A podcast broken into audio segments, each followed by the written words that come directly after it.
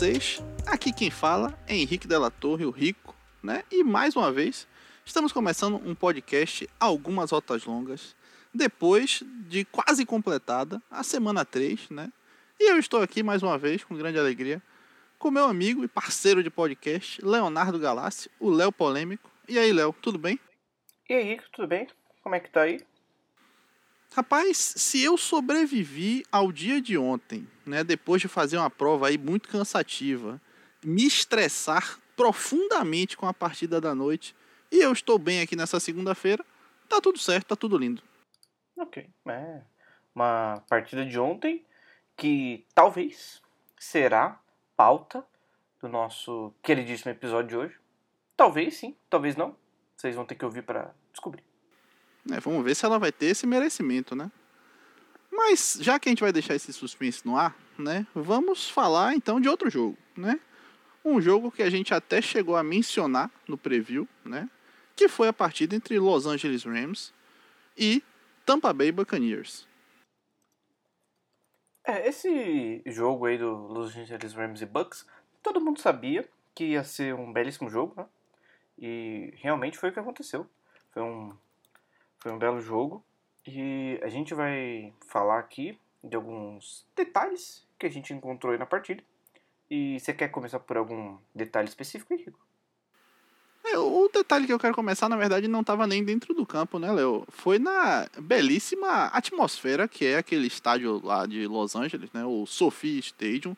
Realmente é um estádio muito bonito, né? Um estádio novo, tá aí zero quilômetro praticamente. E com muitas pessoas bem famosas presentes, inclusive deixar aqui um abraço para o LeBron James, que estava lá prestigiando a partida, né? Então, deixo aqui meu abraço para o LeBron. Parabenizo as equipes de Los Angeles pelo belíssimo estádio. Mas voltando para dentro do campo, Léo, eu queria começar. Eu acho que a gente pode falar porque eu vi de uma forma bem diferente, assim, principalmente esse aspecto da partida, que foram é, os jogos corridos de ambas as equipes, né? Ao mesmo tempo que a equipe do Bucks teve bastante dificuldade no seu jogo corrido, eu achei que mesmo com tantos desfalques, o jogo do corrido do Rams conseguiu se não se sobressair, mas ele conseguiu sobreviver. Então eu queria saber o que é que você viu também nesse sentido. É, o jogo corrido do Bucks, ele não encaixou de jeito nenhum, né? A defesa do Rams, a cada dia que passa, ela mostra que ela realmente é uma defesa aí para ficar por alguns anos incomodando aí o pessoal, se manter a base dela. E a base dela é Jalen Ramsey e Aaron Donald. E como os dois estão com um contrato belo e longo, aí um contrato rechonchudo, é, acredito que eles vão conseguir manter essa defesa por um bom tempo. É, a questão da, da defesa do, do, do Rams, pro amigo ouvinte aí, ele, ele pode estar tá percebendo que a defesa tanto o front seven como a secundária, as duas partes são pautadas de acordo com os dois jogadores. É literalmente pautada a defesa em cima das qualidades do Aaron Donald, que são infinitas, e das qualidades do Jalen Ramsey, que não são tantas, mas ele é um excelente cornerback também. Então, o coordenador defensivo do Los Angeles Rams está fazendo um belíssimo trabalho, porque ele está conseguindo equilibrar é, a parte que eu considero que é o ponto fraco da defesa, e não tá aparecendo tanto que são que é o corpo de linebackers, né? Então, aquela meio quinha ali, o corpo de linebackers não tá aparecendo tanto, então ele tá fazendo um bom trabalho para conseguir cobrir essa necessidade aí do time. É, e de fato é o primeiro trabalho né, do, do, do coordenador defensivo aí do Rams, né, o Raheem Morris. A gente sabe que o anterior, né, o Gus Bradley é o nome dele, eu posso estar misturando os nomes aqui. Eu realmente não sou muito bom com o nome não, viu, Léo? É, eu acho que era o Gus Bradley e antes dele era, era o. Aquele senhor fofinho que eu esqueci o nome. Não, não, não era o Gus Bradley, não. Tô aqui no Google, né? O Google sempre me auxiliando nesse momento. Era o Brandon Staley, que foi para ser o head coach do Los Angeles Chargers. E agora é o Raheem Morris, que tá de fato fazendo um bom trabalho, né? É, como você falou. Se você tem um Aaron Donald para começar a sua defesa, você tem boa parte do caminho andado. Mas ainda assim, né, existem coordenadores defensivos na liga que eu não vou ficar citando nomes, que teriam potencial incrível de estragar uma defesa mesmo com Aaron Donald, mas não é o que Raheem Morris tem feito, né? Ele tem feito de fato um trabalho bem interessante.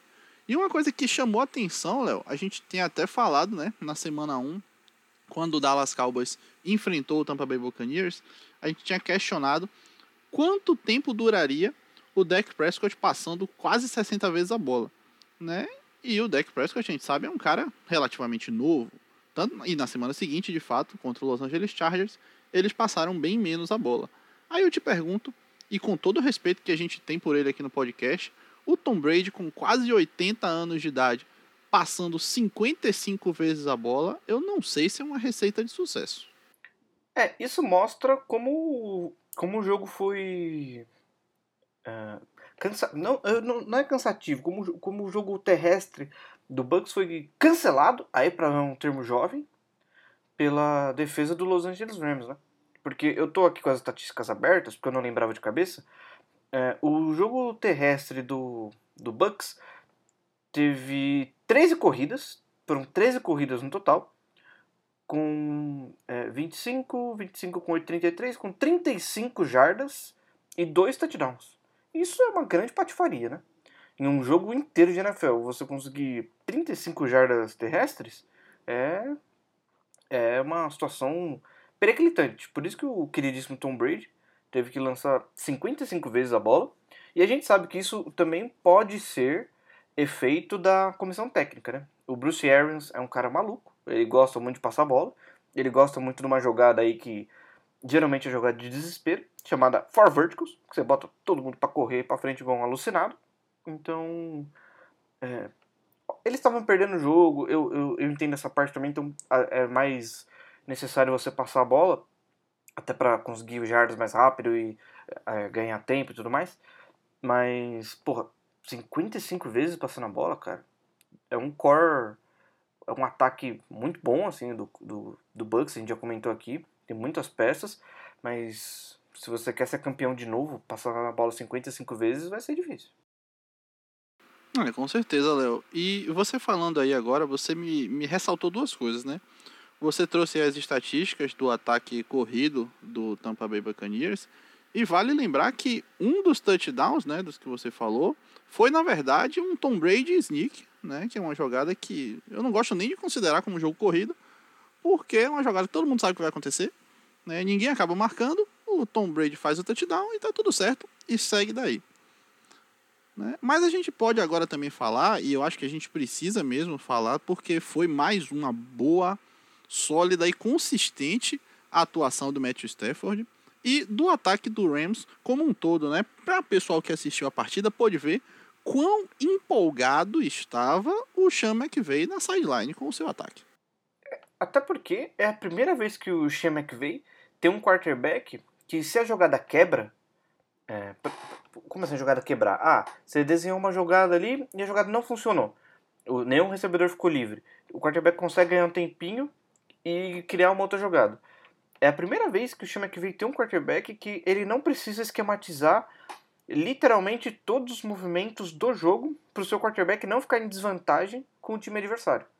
Então, o Matthew Stafford, para quem é, é, novo na NFL, ou para quem é, é uma pessoa um pouco mais desinformada, não gosta de acompanhar tantos os outros times assim, o, o público agora está conseguindo ver que o Matthew Stafford é um quarterback de verdade, é um dos grandes quarterbacks da liga, porque no Lions, é, a gente sabe que o Lions é basicamente o INSS da NFL. É, o Lions realmente ele não se ajuda, mas ele ajuda bastante os adversários. E isso tem que ser valorizado também, né? É, um dos nomes também muito proeminentes aí desse ataque do Los Angeles Rams é o Cooper Cup, né? Um cara que tá empatado aí até agora né, como líderes de touchdowns da NFL. Ele empatado com o Aaron Jones, running back do Green Bay Packers, com cinco touchdowns cada. Né, tem feito recepções muito boas para um cara que surgiu com pouco hype quando chegou na liga. Está de fato se tornando um wide receiver bastante sólido. Estou gostando bastante de ver o Cooper Cup jogar. Mas um outro nome que apareceu ontem no jogo, que eu confesso para você e para o nosso ouvinte, Léo, que eu não lembrava que estava em Los Angeles, é o Deshaun Jackson. Eu tava vendo o jogo de boa e do nada o Deshaun Jackson tava lá correndo rotas extremamente longas, né? Como ele gosta de fazer, e eu nem sabia que ele tava lá. Esse é o mal do Deshaun Jackson, né? O Deshaun Jackson, quando você menos espera, ele aparece aí todo ano, fazendo uma, uma partida bem interessante. Ele teve três recepções, 120 jardas e um touchdown. E o Deshaun Jackson, todo ano ele vai ter esse jogo. Todo ano. Se ele tiver com 50 anos jogando na NFL, ele vai ter um jogo assim. Que do nada ele vai aparecer, vai fazer umas rotas longas absurdas. Ele é muito bom em rota longa, ele é muito rápido ainda. Mesmo com é, 812 anos aí na liga. Ele ainda continua bem rápido.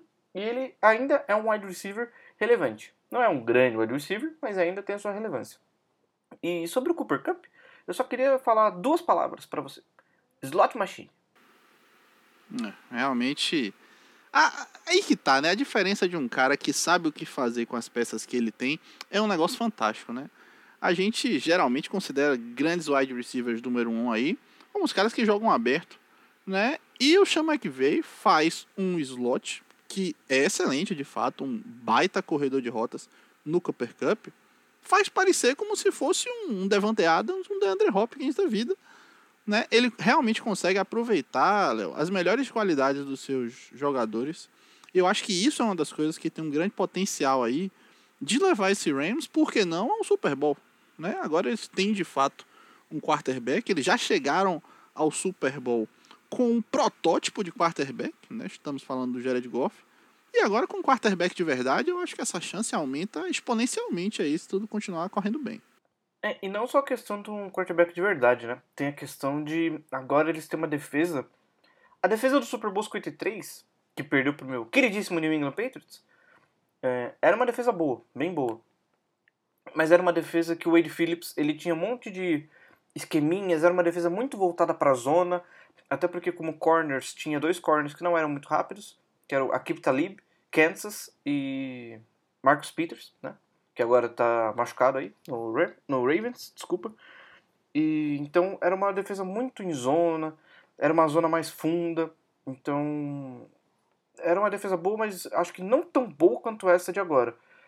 E é, é sobre o Shea McVay esquematizar é, as melhores peças que ele tem, conseguir. Ele é um, um gênio assim ofensivo depois da primeira. Da, na segunda temporada dele, como head coach, eu fiquei com receio e falei: hum, será que o Sean McVay vai. Ele realmente é tudo isso? Ou ele só teve uma engasgada assim porque a liga se acostumou com ele de um ano para o outro ele não, e ele repetiu muita jogada, ele não teve uma evolução. É, e ele realmente é um gênio. Assim. Depois, do depois de, dessa engasgada que ele deu no segundo ano como técnico, a gente pode ver hoje em dia que é, se ele não pautar o ataque da NFL pelos próximos 10, 15 anos, ele, o Kyle Shanahan também, mas eu acho que o Sean McVay é mais importante até do que o Kyle Shanahan, é, podem estar me chamando de maluco aqui. Ah, não, Léo, eu com certeza. É, sobre ele pautar nos próximos 10, 15 anos, eu acho que é uma tendência de fato da liga, né? E principalmente se ele continuar tendo bons trabalhos, né? Seja no Rams, seja eventualmente em algum outro lugar, mas eu acredito que ele se mantenha lá, tem uma longevidade bem bacana. Né? E principalmente na afirmativa que você fala, que ele é mais importante aí, no caso até melhor treinador, no, falando de uma forma bem rasa, do que o Kyle Shanahan. Né? Assim, com todo respeito ao que o Shanahan já conseguiu na liga, eu acho que hoje é tranquilo dizer que o, o Sean é um treinador mais completo do que ele. É, eu gosto mais do temperamento do Sean McVay do que do Kyle Shanahan, viu? O, eu, eu não lembro assim de ver o Sean McVay perdendo a postura em algum momento, sabe? De você ver ele nitidamente estressado na sideline, gritando, socando a pranchetinha. Então, isso, isso é, uma das, é uma coisa que eu, eu olho muito assim técnico, sabe? É, ele não perder a postura em campo em qualquer, qualquer adversidade. E eu lembro, eu lembro de uma, de uma entrevista dele no, no, no Super Bowl 53 que ele falou: Olha, eu tô aqui pra, pra aprender porque eu sei que eles vão vir com alguma, com alguma doideira aí e eu sei que eu vou ter que reagir a essa doideira que eles vão trazer. E quando acabou o, o jogo, né? Todo mundo sabe que o, o Rams perdeu. Ele na entrevista, logo, logo assim, ele, eu não lembro se ele foi perguntado alguma coisa, mas ele falou: Eu fui outcoached. Que é, é, uma, é, uma, é uma coisa muito significativa, né? Um cara um head coach na NFL, chegar no Super Bowl, perder o Super Bowl, chegar na entrevista e falar, pô, eu fui pior do que o técnico da outra equipe. Assim, eu não, eu não lembro na história de ter visto algum técnico falar isso logo depois de uma, de uma derrota tão dura. É, realmente eu também não, não me lembro não, Léo. Mas já que a gente falou, né? Eu não sei se tem mais alguma coisa que você queira endereçar sobre essa partida. Só o Aaron né, Donald, eu né? Conf... o cara, porra, o cara é um monstro sagrado. Ele deu um trabalho enorme para uma linha ofensiva que não é ruim, mas a gente já tinha avisado isso, né? Então, pô, é que ressaltar o Aaron Donald é necessário enquanto eu respirar. Ele merece. E um grande abraço aqui pro Aaron Donald também, né? E não só pro Aaron Donald, como pro nosso amigo Fernando Veloso, a gente até falou dele no último episódio, quando fizemos o preview dessa partida, que ganhou aí do Aaron Donald e companhia um belíssimo presente de aniversário, que é o triunfo da sua equipe, né? Claramente. Então ele ficou muito feliz aí e eu espero que ele tenha tido um excelente aniversário. É, eu queria mandar um parabéns atrasado aqui pro Veloso, porque eu não sabia que era aniversário dele. Eu gostaria de pedir desculpas aí pro amigo, mas eu não sou muito bom com datas, então. É, eu espero que ele entenda. Eu queria aproveitar, Léo, já que a gente falou dessa questão de aniversário, e fazer um gancho que você não espera que fosse acontecer. Além do Veloso, eu tenho um outro amigo, né, o Lucas Moura, né, amigo meu aqui de Salvador, da época do. A gente se conheceu jogando Fantasy, mas agora é, é meu brother também. E ele tem uma coincidência muito interessante com o Veloso nesse caso, que é a seguinte, Léo. Ele também fez aniversário no domingo e o time dele também ganhou a partida para dar esse belíssimo presente a ele aí. E você sabe qual é o time dele, Léo? Green Bay Packers. O Green Bay Packers, que a gente pode falar agora porque eu acho que de todos os jogos que aconteceram na rodada de ontem, realmente foi um dos jogos mais insanos, mais cheio de reviravoltas e mais felizes para mim, particularmente, e para o Moro, que aconteceram durante todo o domingo. Então, acho que vale a gente falar dessa partida aí, porque de fato tem bastante coisa para falar. E eu quero saber se você concorda, e se você concordar, por onde você quer começar. Eu acho que vale muitíssimo a pena a gente falar dessa partida. Foi uma partida maravilhosa. E eu gostaria de começar pela equipe perdedora, né? Porque acho que a equipe perdedora ela tem uma pauta um pouco mais interessante pra gente falar do que a equipe vitoriosa. Ok, eu vou concordar com você e a gente começa por onde você quiser. É, na questão do, do 49ers, assim, você tem um ataque bom? Eu não acho que seja um ataque bom. Você tem um ataque ok? Tem um ataque ok. Tem um ataque interessante ali, peças maneirinhas e tal. Mas às vezes eu acho que o Kyle Shanahan ele se perde no próprio na própria sensação de que ele é maior do que ele é. Não, não sei se eu me fiz entender. Ele é... se perde no personagem, Léo? É basicamente isso. Às vezes eu acho que ele se perde muito no personagem.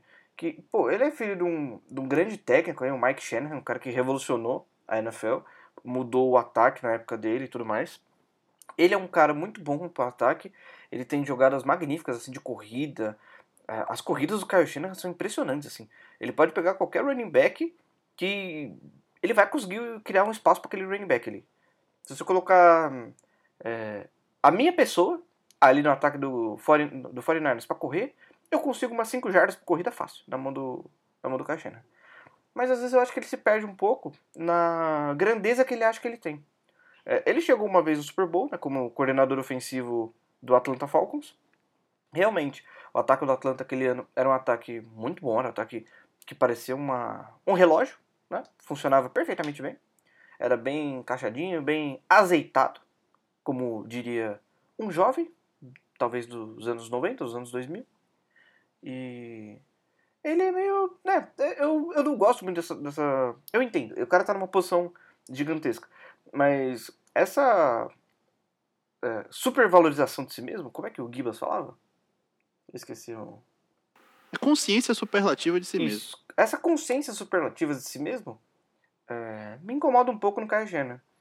É, pô, o cara não ganhou nada, sabe? Não, não tem um Super Bowl, não tem nada. E ele vive assim com um ar de, porra, eu sou o melhor de todos, eu eu, eu sei o que eu faço. Eu, eu isso me incomoda um pouquinho. É, e sobre o, o lado defensivo do 49ers, é, o que a gente vai falar, né? É um front seven bom, né? É uma linha, uma linha defensiva muito, muito interessante. Tem o Nick Bosa, o Alec Armstead, que depois de uns anos se encontrou aí na liga numa função um pouco diferente. e tudo mais. Uh, são acho que as peças mais relevantes ali do, da linha defensiva. Tem o Fred Warner, que é um belíssimo linebacker, mas a secundária do 49ers é uma secundária ruim, né? Pra gente falar um termo é, vamos, educado. É, vamos, vamos ser justos. É uma secundária fraca. É uma secundária é. fraca. E suja. E... É, eu não, não quero nem entrar nesse mérito agora, porque o lance. É, acho que o pessoal assistiu a partida aí vai lembrar. Né, o lance que tira por algum tempo o Devante Adams de campo é realmente um lance muito difícil até de assistir. Né? É um lance bem feio. Inclusive, até título de informação médica, Léo, eu fui procurar saber, né? Porque, como vocês sabem, eu torço para o Green Bay Packers. E eu achei estranho, de fato, que o Devante Adams chegou a voltar para a partida e teve um é, papel, e, inclusive, e muito importante. Rápido, né? Os é, dois snaps, aí, depois ele estava de volta. E eu fui procurar informação, né? Aparentemente, um, a, o pessoal, eu não sei se todo mundo sabe, mas fica a informação. Quando existe a suspeita de concussão, é preciso que um médico independente, né, de nenhuma das equipes, avalie o jogador para saber se ele tem condição de jogar ou não. E o que é que o médico, que inclusive é um médico até conceituado lá de São Francisco, né? São Francisco é a cidade, não é a equipe. Ele disse que o Devante Adams ele não tinha sinal de concussão, né? Depois do, da, desse momento diante desse lance de ontem. E o que é que na verdade aconteceu? Da pancada que ele tomou, ele ficou sem ar. Ele sentiu falta de ar naquele momento. Por isso que ele ficou caído no chão daquela forma ele não estava conseguindo puxar o ar direito. Mas ele não teve sinais de concussão e por isso ele voltou tão rápido para a partida. Depois que ele recuperou o fôlego, ele já foi liberado por esse outro médico para poder voltar. É, porque isso, sei lá, há uns 5, 6 anos atrás, o cara tomava uma pancada, tinha sinais claros de concussão, ele voltava pro jogo e ninguém ninguém ligava. O cara ia pra tendinha azul ali, fingia um protocolo, dava três snaps, o cara tava de volta no jogo. E até uma Tomava... questão estranha, né? Porque é, pois é. Com uma pancada daquela ele não apagou. Eu, eu também fiquei bem, bem surpreso, mas assim, como foi a, esse reporte de um médico independente, a tendência que eu tenho é de acreditar no que o médico fala, né? A gente sabe que tem muito médico que acaba falando besteira aí, inclusive no Brasil, né? Esse pessoal também tem essa possibilidade, mas desse caso aí eu tenho que acreditar no que o médico falou, porque eu não entendo nada, eu não vi o atendimento na tenda, então eu simplesmente acredito. É, né? e, e, você tava falando. Diga. Desculpa, Rico. É só endereçando essa questão da concussão, é uma. É uma. É uma, uma coisa complicada, né? Porque eu não sei se você viu a entrevista do Tom Brady ano passado, que ele falou que jogou inúmeras vezes na carreira, mesmo depois do protocolo de concussão, concussionado. Ele jogou concussionado, tava com concussão, chegou no jogo, tomou uma pancada tal, continuou jogando e ninguém percebeu que ele tava com concussão. Então, assim, é, essa questão do protocolo independente, ser um médico independente, vamos ser bem honesto aqui, eu não acredito em nada do que esses caras falam.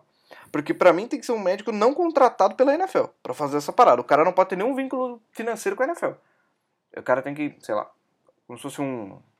Não diria um terceirizado, porque, né, terceirização virou quase banalização da CLT no Brasil. Mas.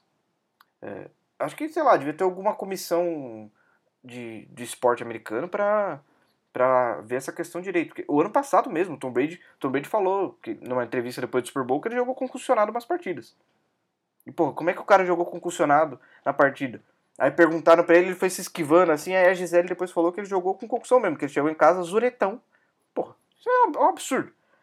Ah, ou seja, o que eu posso imaginar com isso? Que o, os jogadores sabem já qual é o protocolo de concussão, eles são é, treinados, tipo um media training aí, e chegam pro médico e fazem o.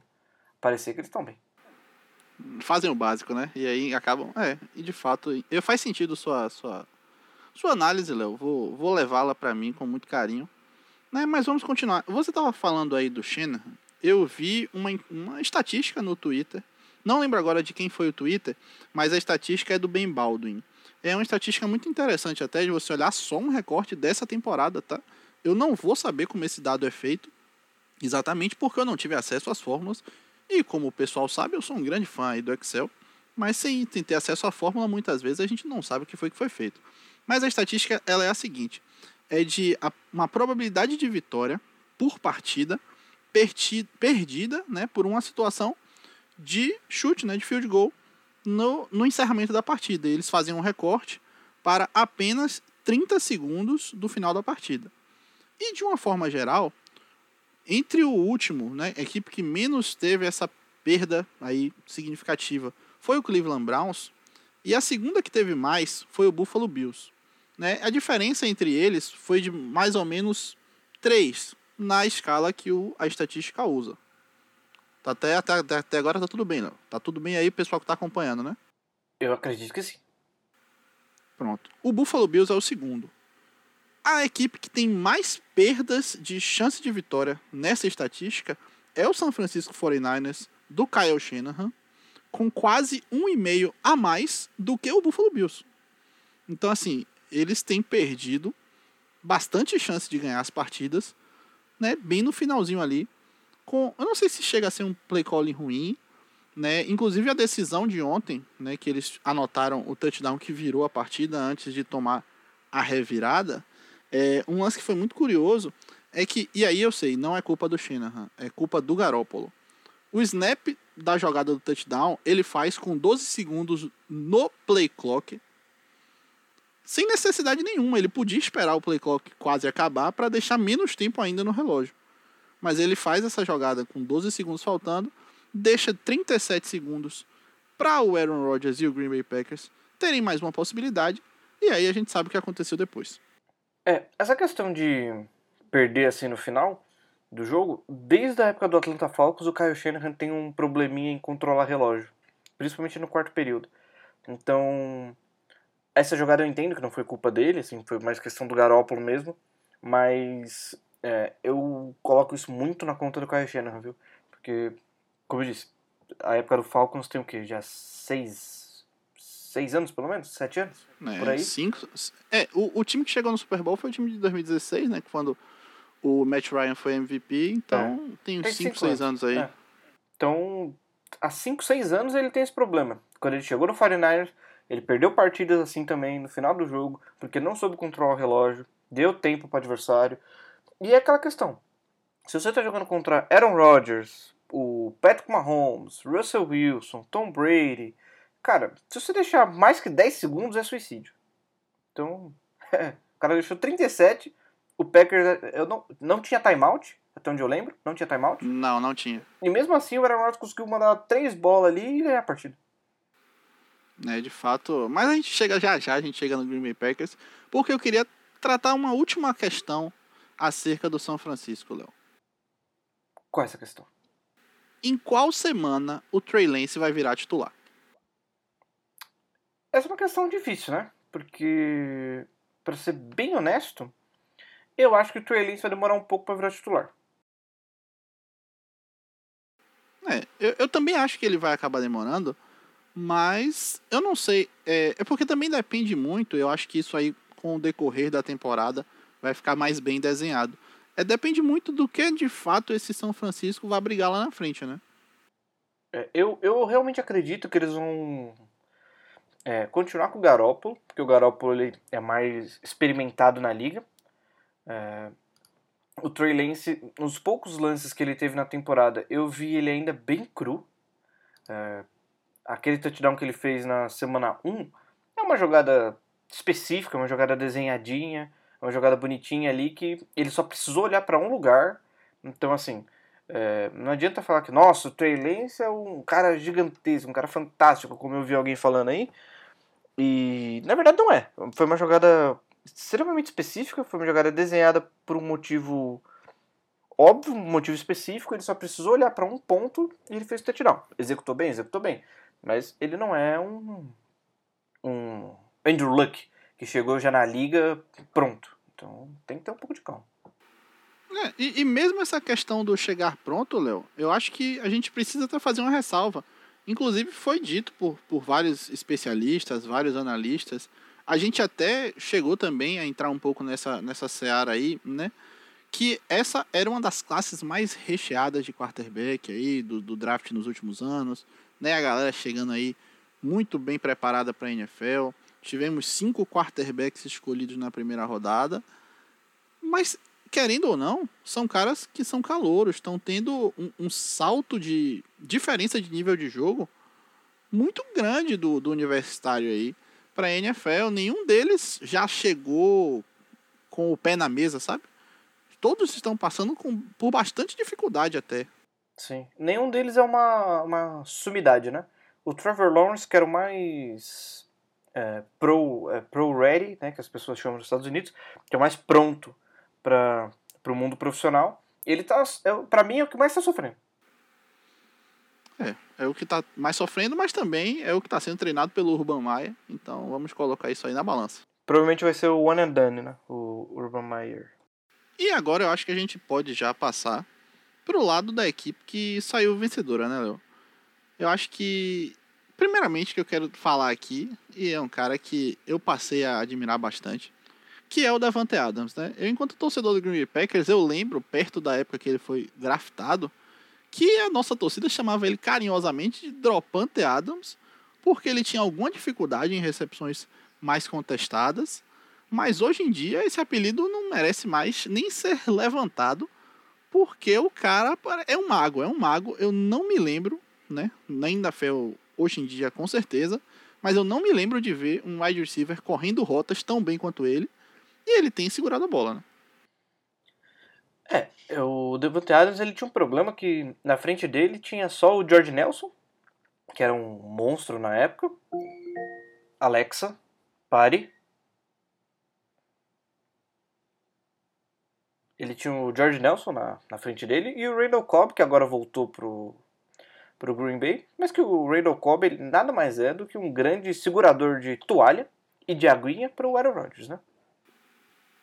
E não tá errado também. Né? O importante é você participar. Agora você falou do Aaron Rodgers, você falou aí desses outros caras. Eu queria dar um salve aqui para o técnico, né, para a comissão, para a galera que treina a linha ofensiva do Green Bay Packers. Eu sei que eles tiveram um jogo bem ruim na primeira semana, mas a gente precisa ver que o jogo de ontem a equipe está sem os dois melhores linhas ofensivas aí da sua equipe, né? O Bakhtiari que está fora desde o início da temporada, o Elton Jenkins também não jogou.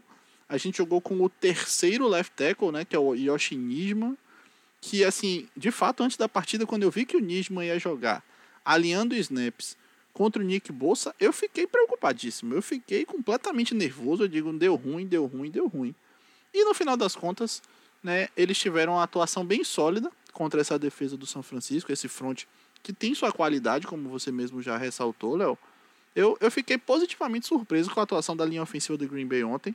Achei que eles conseguiram garantir tempo pro, pro Aaron Rodgers lançar, mesmo a gente sabendo que o Aaron Rodgers nem precisa de tanto tempo assim, né? É, uma estatística que apareceu durante o jogo, que foi uma, assim, foi uma grande surpresa, porque eu não tinha reparado no decorrer do jogo, que o Aaron Rodgers, em certo momento do jogo, estava 16 de 16, ou seja, ele tentou 16 passes, acertou 16 passes, e acho que tinha tido um touchdown. Eu não lembro se teve touchdown ou não. É, em lançamentos é, antes de completar 2.5 segundos do snap. Então, ele estava queimando a bola bem rápido, ou seja, a, o Matt LaFleur estava preparado para enfrentar essa equipe do São Francisco e estava preparado, assim, bem preparado, tá? Porque você desenhar jogadas para menos de 2.5 segundos, dois snap e executá-las e executá-las é, bem é uma questão de, de um bom técnico. Porque eu não sei se, se o amigo ouvinte está familiarizado, mas 2,5 segundo, segundos é o tempo mínimo para você desenvolver uma rota. Então você não consegue desenvolver uma rota com menos de 2 segundos. É, realmente eu, eu, eu, gostei bastante, né? E aí falo até como torcedor também. Gostei bastante do, do jogo que foi chamado ontem pelo, pelo Lafleur, né? critiquei, reclamei quando ainda no primeiro tempo eles tiveram uma quarta para um ali na red zone, que optaram por tentar a quarta descida numa chamada de passe. Obviamente eles não conseguiram a quarta descida e devolver a bola para o São Francisco, né, que poderia ter estado o field goal. Eu passaria bem menos estresse ao longo da partida, mas no final das contas, né, no final deu certo. Se da maneira tranquila que estava se desenhando no início do jogo, não. Mas no final deu certo, eu acho que é isso que, que importa muitas vezes na vida, né? Claro que é importante a gente fazer o certo ao longo do caminho, mas se a gente faz o certo, o certo não dá tão certo, mas no final o resultado dá certo, até que ponto a gente pode reclamar, não é mesmo? Mas eu concordo com você. E eu não queria, não, Léo. Mas eu acho que tem vezes que a gente precisa falar de arbitragem. O que aconteceu ontem, e eu vou até pedir para você falar mais do que eu, Léo, para não parecer que eu tô falando aqui com nenhum nível de clubismo. O que aconteceu ontem, eu não me lembro de ter visto, né, numa partida, especialmente de prime time da NFL.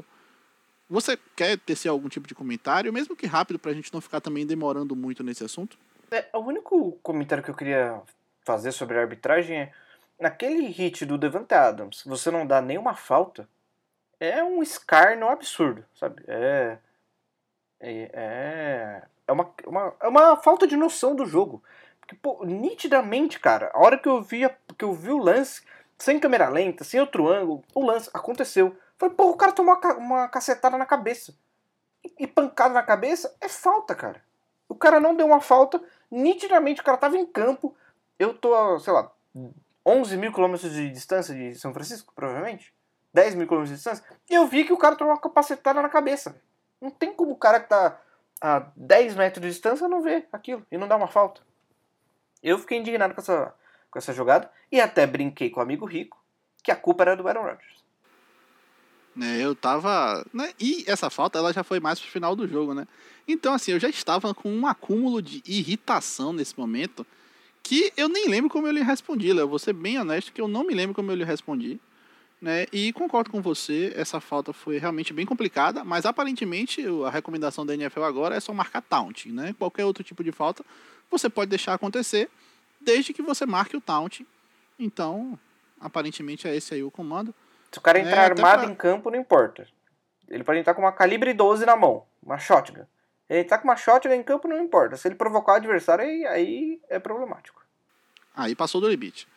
Né? E até, para não dizer que eu não falei, não tive meu momento pistola no, no episódio de hoje, é, o lance que me deixou mais irritado foi o lance imediatamente anterior ao primeiro touchdown do São Francisco, né? Que é uma terceira para 10 ali, eu acho que é terceira para 10, terceira para 6, não tenho certeza. Na red zone do, do Green Bay defensiva, né? E, cara, é um intentional ground mais de mano. Acho que se você quiser ensinar para uma pessoa que tá acompanhando agora a NFL o que é um intentional ground, eu vou até trazer aqui essa informação para o nosso amigo ouvinte, porque aproveito e desabafo um pouco do que está no meu coração. Né? O intentional ground é uma falta que é marcada, vocês têm aí a, a consciência ali da, da linha de scrimmage, né, da linha ofensiva, na verdade, que protege o quarterback, formando o chamado pocket. Então, se você pega os dois extremos dessa linha ali, você tem cinco jogadores ali montando. Entre um extremo e o outro, isso falando na direção do comprimento do campo, é a linha que você projeta até o final, é a linha do pocket. Se o quarterback estiver entre essas duas linhas, ele está considerado dentro do pocket. Se ele estiver fora, ele está fora do pocket. Até aí, tudo bem. E a falta do intentional ground é caracterizada se o jogador estiver dentro dessa linha, né, se livrar necessariamente da bola sem ter nenhum jogador que possa receber aquele passe por perto e ele simplesmente se levar da bola, por exemplo, para evitar um sec, para evitar um fumble, né? E foi exatamente o que o Jimmy Garoppolo fez nessa jogada de ontem. Mas o juiz aparentemente estava usando a flanela, talvez para guardar uma bateria, né? Talvez para limpar o suor do rosto, né? Várias possibilidades que ele estava usando a flanela, exceto para marcar falta. E isso me deixou bastante chateado. Mas eu não vou ficar chateado mais porque passou. Agora eu sou uma pessoa zen, uma pessoa pacífica. Então eu não vou mais ficar me estressando com esse tipo de coisa. Será que o juiz não estava usando a flanela para estacionar carros na rua, ali no estádio? É, tem que ver se não existe zona azul aí ao redor do, do Levar Stadium. Eu acho que é o tipo de levantamento que precisa ser feito, Léo. Mas, enfim, eu acho que a partida de ontem, né? Curiosamente, falando agora do final, né? Vamos deixar o final pro final. Vamos falar do finalzinho, né? Green Bay Packers tinha 37 segundos no relógio uma, sem tempos para pedir, fez uma campanha bem rápida, posicionou ali para o field goal de 51 jardas do Mason Crosby e ele acertou. É muito engraçado, você pega o frame do chute, tem um cara que tenta bloquear, ele passa a menos de um palmo da bola. Mas a bola vai dentro do Y e o Green Bay sai com o resultado positivo de São Francisco, na equipe que tem sido seu carrasco, especialmente em playoffs aí nas últimas temporadas Então foi um resultado aí muito importante para a moral do time. E deixar aqui né, a observação para a belíssima entrevista, a belíssima fala do Aaron Rodgers no pós-partida, que ele disse: Cara, não é possível que as pessoas não se apaixonem pelo futebol americano. E eu achei uma frase muito bonita. É, uma frase belíssima. E eu queria fazer uma, uma anotação que eu pensei nisso durante o jogo. Eu falei, preciso falar isso no podcast amanhã. É, o São Francisco 49ers é um time que eu gosto, tem uma cor interessante, tem um uniforme bonito. Mas o São Francisco, o São Francisco depois do Joe Montana, só dá azar, cara. Só dá azar. Os dois maiores quarterbacks que eu vi jogar, os dois maiores quarterbacks que eu vi jogar, torcem para a franquia de São Francisco. E o São Francisco não quis nenhum dos dois em nenhum momento, cara. É inacreditável. E aí você olha, o São Francisco, no final do jogo, com o Jimmy Garoppolo, Jimmy Garoppolo não vai levar ninguém a lugar nenhum. E o Aaron Rodgers com 37 segundos mostra a diferença de um quarterback. Ele não é elite, o Aaron Rodgers é Hall da Fama. Mostra a diferença de um Hall da Fama para um quarterback comum. Se você tira o Aaron Rodgers e coloca qualquer outro quarterback ali, dificilmente ele ia conseguir em 37 segundos posicionar o time para fazer aquele field goal do Mason Crosby. Nossa, o, e o São Francisco ele adora é, perder para Tom Brady, perder para Aaron Rodgers, perder para esses dois caras. É inacreditável, cara. É, de fato, Léo. E aproveitando, né, que apesar de não estar numa história de Peter Pan, hoje eu tô muito feliz com os ganchos, né? Eu vou puxar aí de um field goal da vitória para outro field goal, esse não só da vitória, como da história. O que, que você quer falar sobre Justin Tucker, Léo? É o melhor kicker que eu já vi. Cara, é um absurdo, é um absurdo isso. Eu não vou mentir, não. Eu tinha chegado em casa, né, pra, pra galera que tá aí ouvindo a gente, eu tinha acabado de chegar em casa, que eu tinha feito uma prova de um concurso, né, e aí eu fui acompanhar a nossa querida NFL, liguei o celular, depois que não pode fazer prova com o celular ligado, né, obviamente. Cheguei em casa, liguei o celular. Uma das primeiras coisas que notifica no meu celular é uma mensagem né? Uma mensagem não, uma notificação do Twitter, do. Acho que foi do Adam Schefter ou foi do Ian Rapoport, né? Os analistas aí da, da NFL. Diz simplesmente o seguinte: o, Twitter dizia, o tweet dizia surreal. Aí eu digo, pô, o que, que esses caras estão falando que foi surreal? Vou procurar saber. E aí, quando eu vou ver, eu descubro que o Justin Tucker tinha feito, né? Tinha acertado um field goal para virar a partida de 66 jardas. E aí eu, obviamente, né, tava um pouco ainda com a cabeça na prova, fui conferir. Eu digo, oxe, o Baltimore Ravens estava jogando com o Denver Broncos essa semana e eu não me lembrava. E aí eu fui olhar, né? E o jogo não era em Denver. Então, o jogo era em Detroit, né? O Baltimore enfrentava o Lions. E ele acertou um field goal de 66 jardas. Cara, eu, eu não sabia nem o que reagir. Eu vi o vídeo acho que umas seis vezes seguidas para poder apreciar o belíssimo chute que ele deu. E, cara, é emocionante, assim, principalmente pra gente que gosta de NFL já há um tempo, a gente vê a história acontecendo diante dos nossos olhos é uma coisa fantástica. É, o Justin Tucker e o meu comentário que eu fiz pro Rico é, em off, né? Falei, pô, 66 jardas para ele? É normal. O cara acerta de 80 no treino. 66 jardas para ele não é nem tão difícil. É, realmente é, é, é, é, fora do comum aquilo ali. E, e a título de contextualização, até para o ouvinte que talvez não esteja tão acostumado ainda com a NFL, só para você fazer uma pintura mental aí rápida, caso você não tenha visto o lance ainda na internet. Você tem ali o campo da NFL, na maioria dos campos tem aquele escudo bem, bem grande assim no meio do campo. Um chute de 66 jardas, né, como foi esse do, do Justin Tucker, ele é realizado de trás do escudo. Então ele está atrás do escudo para poder fazer esse chute é, é simplesmente absurdo. É, o, o Justin Tucker é, é, é. o que eu falei, é o melhor kicker que eu já vi. É o que eu vi o Adam Vinatieri no auge. Eu vi o queridíssimo Steven Gotskowski, que, né, um grande kicker. Eu vi o Janikowski, o, o, o, acho que o único kicker canhoto, assim, que eu lembro ter uma relevância. Mas o Justin Tucker, cara, ele é ele é como nenhum outro, assim. Ele ficou, que, oito anos sem errar um chute. Aí depois meteu essa de 66 jardas agora, que é o, o field goal mais longo da história da NFL. E para ganhar o jogo. Não foi tipo ah, um field goal no meio do jogo ali e tal. Eu falei brincando, né, que 80 jardas, se ele faz de 80 a 66 é tranquilo, mas, pô, pra fazer um field goal de 66 jardas no final do jogo com o seu time perdendo, cara, é, é, se ele não for Hall da Fama, eu não sei quem vai. É, realmente também não sei. E, e Léo, eu acho que a gente pode agora já ir mudando um pouco de direção, né? A gente já falou aí de duas partidas, já falamos do Justin Tucker. Eu acho que a gente pode falar, antes de ir se direcionando para o final do nosso episódio, de algumas notícias, né, que, que rolaram na NFL, que rolaram inclusive nessa segunda, né? Não foi nem no domingo, né? E a primeira delas, que é a NFL oficialmente reinstalou, eu acho, eu não sei qual é o termo correto que eles usam. É, né? é. Pra gente seria mais ou menos é, colocar no bid da CBF. É, o, o, Josh Gordon, né, que como alguns devem saber, outros talvez não, é um wide receiver aí que era muito bom, né, ele começou a carreira lá no, no Cleveland Browns, só que ele tinha, ele teve, né, alguns problemas com a questão do uso de droga, né, ele direto foi para reabilitação, e aí tentava voltar e tinha problema de novo, né, de fato, um momento bem complicado aí da vida dele, mas agora a NFL de novo liberou que ele voltasse a jogar depois de uma suspensão.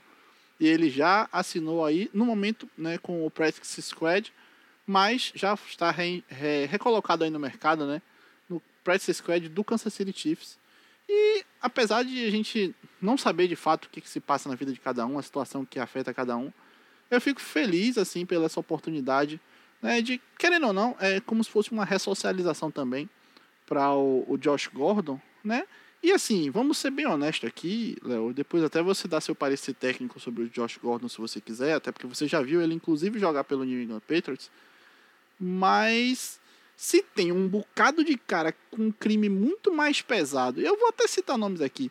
Se, por exemplo, a NFL deixa o Antônio Brown jogar hoje ainda, deixar o Josh Gordon jogar é, era o mínimo, é o mínimo. É.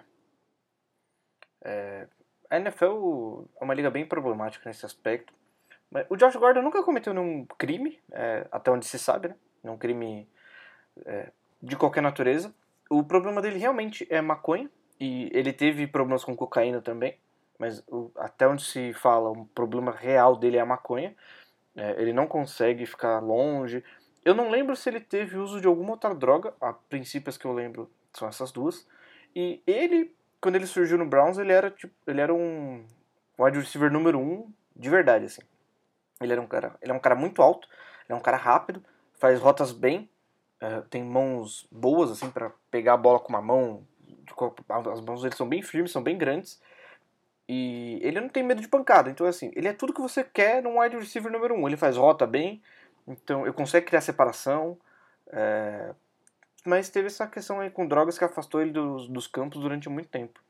Ele jogou no New England, como o Rico disse. Ele foi, ele foi campeão do Super Bowl sem jogar, porque o Robert Kraft e o Bill Belichick gostavam bastante dele e deram essa honra aí para ele de ser colocado como campeão de um Super Bowl. E eu espero que ele tenha se livrado desse problema de drogas, que ele passou por reabilitação de novo e é um, infelizmente, é um atleta que desperdiçou a carreira, né? Ele já tá com 30, 31 anos e tá tentando voltar para a NFL. Espero que tenha sucesso, mas eu acho que ele iria melhor no Baltimore Ravens, porque o Baltimore Ravens precisa de ajuda ali no ataque. É, a gente torce que, que dê tudo certo para ele, né, pro Kansas City aí também, com essa oportunidade. Né, Kansas City que, inclusive, acabou preocupando um pouco a galera que acompanha a NFL ontem, porque o, o Andy Reid, né, o queridíssimo Andy Reid, passou mal no final da partida, foi acabar parando no hospital, né, de ambulância e tudo, mas o Kansas City já botou uma nota hoje à tarde, né, que ele tá bem, que ele tá estável e que daqui a pouco ele vai estar tá voltando para casa. Então fica aí essa notícia de alegria também, né, pela saúde do, do Andy Reid que está recuperando. E pode ter certeza que saindo do hospital ele vai pedir um cheeseburger que é importante para comemorar, né? O, o, o, que vale é a celebração da alegria. É isso aí que, que é o que é importante. E, e por fim, Léo, a gente não tem tanto isso na NFL de forma geral, né, durante a temporada, mas teve troca, né, uma troca que é importante, eu acho, para as duas equipes, faz sentido para as duas equipes, pelo menos, que foi uma troca envolvendo o Carolina Panthers e o Jacksonville Jaguars, né? Os termos da troca são os seguintes: o Jacksonville enviou para o Carolina o cornerback CJ Henderson, né, que foi inclusive uma escolha de primeira rodada do Jacksonville em, um ano recente, aí eu não lembro agora qual foi. Juntamente com ele, enviou uma escolha de quinta rodada né, e recebeu em troca o Tyrande Dan Arnold e uma escolha de terceira rodada. Né? Inclusive, esse movimento ele é bem. Era, não era esperado que ele acontecesse, mas eram movimentações que presumia que ambas as, as equipes fizessem. Né? O Carolina Panthers teve a perda aí do seu cornerback titular, escolha de primeira rodada, Jace Horn, foi inclusive colocado na injury reserve essa semana, né? Enquanto o Jacksonville Jaguars perdeu seu Tyrant titular, o James O'Shaughnessy, que é um belíssimo nome aí, eu não vou saber pronunciar, não vou saber escrever. Então, mas quem quiser procura aí, o James O'Shaughnessy também se machucou, né? E acaba sendo pouco de equilíbrio talvez para as duas equipes. E aí eu queria saber qual é a sua visão técnica sobre essa troca, Léo. Eu acho que é uma troca que ajuda as duas equipes, né? O Panthers estava precisando de cornerback e o Jaguars estava precisando de tight. Nenhum dos dois é grande coisa. O Sid Henderson tem mais, tem mais expectativa de que ele possa melhorar.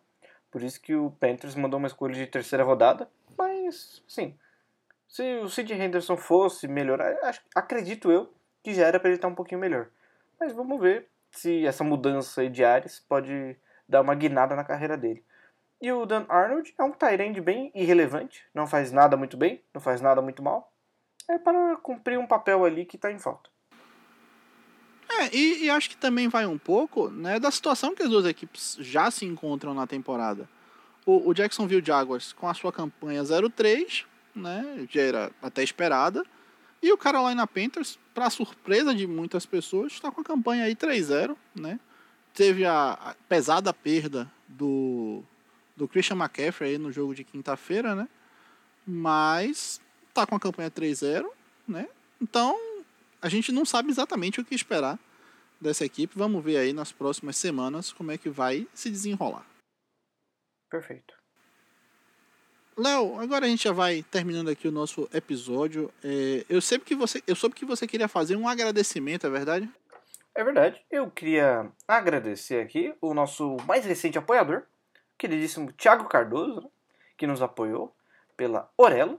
E caso você, querido ouvinte aí, esteja animado, esteja com ousadia aí no seu, no seu corpinho, você pode estar nos apoiando pela Orelo ou também pelo PicPay. São as duas plataformas aí que você pode estar nos apoiando. Tem os planos de apoio lá, com todas as suas benesses descritas. E você pode ir lá, dar uma olhadinha no plano que mais te interessar e nos apoiar. É, isso aí, se você puder, se você quiser, a gente fica extremamente feliz. Assim como a gente ficou feliz com a chegada do Cardoso aí nesse nosso núcleo né, de, de apoiadores, pessoas que estão aí ajudando a gente a levar o podcast adiante.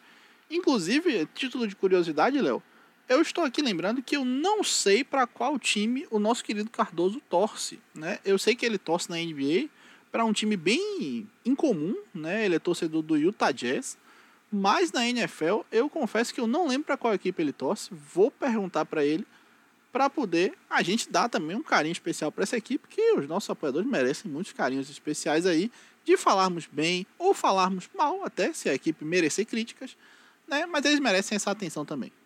Ah, sim. E só pra colocar também que eu esqueci de, de avisar, nós já tivemos nosso primeiro post exclusivo para apoiadores, hein? E essa semana vamos ter mais um. Vai ter mais coisa aí. Então, fiquem de olho, né? E fiquem de olho também nas nossas redes sociais. Né? Lá no Twitter você pode acompanhar a gente pelo arroba rotaslongaspod, né? Lá no Instagram, que é uma rede muito jovem, eu confesso que às vezes eu tenho dificuldade com o Instagram, Léo. Porque eu tenho que fazer artes elaboradas e eu não sou exatamente um grande artista. Mas eu me esforço. Né? Eu espero que as pessoas gostem do material que a gente coloca lá no Instagram. E a arroba do Instagram é arroba algumas rotas longas. Então, se você quiser acompanhar a gente aí nas redes sociais, eu sei que são arrobas diferentes, mas eu acho que vale lá o follow, né? Vale lá a conferida. Então, relembrando, no Twitter, arroba Rotas Longas pode e no Instagram, arroba algumas rotas longas. E se eu achar confusa essa troca de, de arroba, eu posso pesquisar algumas rotas longas e eu vou achar? pode pesquisar algumas rotas longas que eu espero que a gente não seja sabotado pelo Mark Zuckerberg, né? E ele permita que os nossos ouvintes nos encontrem nas redes sociais. Eu espero que ele permita que as pessoas façam isso. E ainda, se você tiver qualquer tipo de dificuldade aí, você pode ir no modo mais antigo, né, que é o e-mail. E aí você chega lá no e-mail, diz, manda um e-mail pra gente, dizendo a seguinte questão: Rico, Léo, não encontrei vocês nas redes sociais, vocês podem nos ajudar? E aí, pra gente ajudar vocês, é algumas rotas longas, arroba gmail.com. Um grande momento aí do e-mail, né? Exatamente, Leozinho. E é isso, né? Mais algum abraço? Quer deixar mais algum recado? Ou vamos encerrando aqui o nosso episódio? Eu queria deixar um abraço para você e para os queridos ouvintes. Muito obrigado pelo abraço. Lhe devolvo com toda a reciprocidade. Então, valeu, galera. Até a próxima. Não esqueçam, se vacinem e um forte abraço.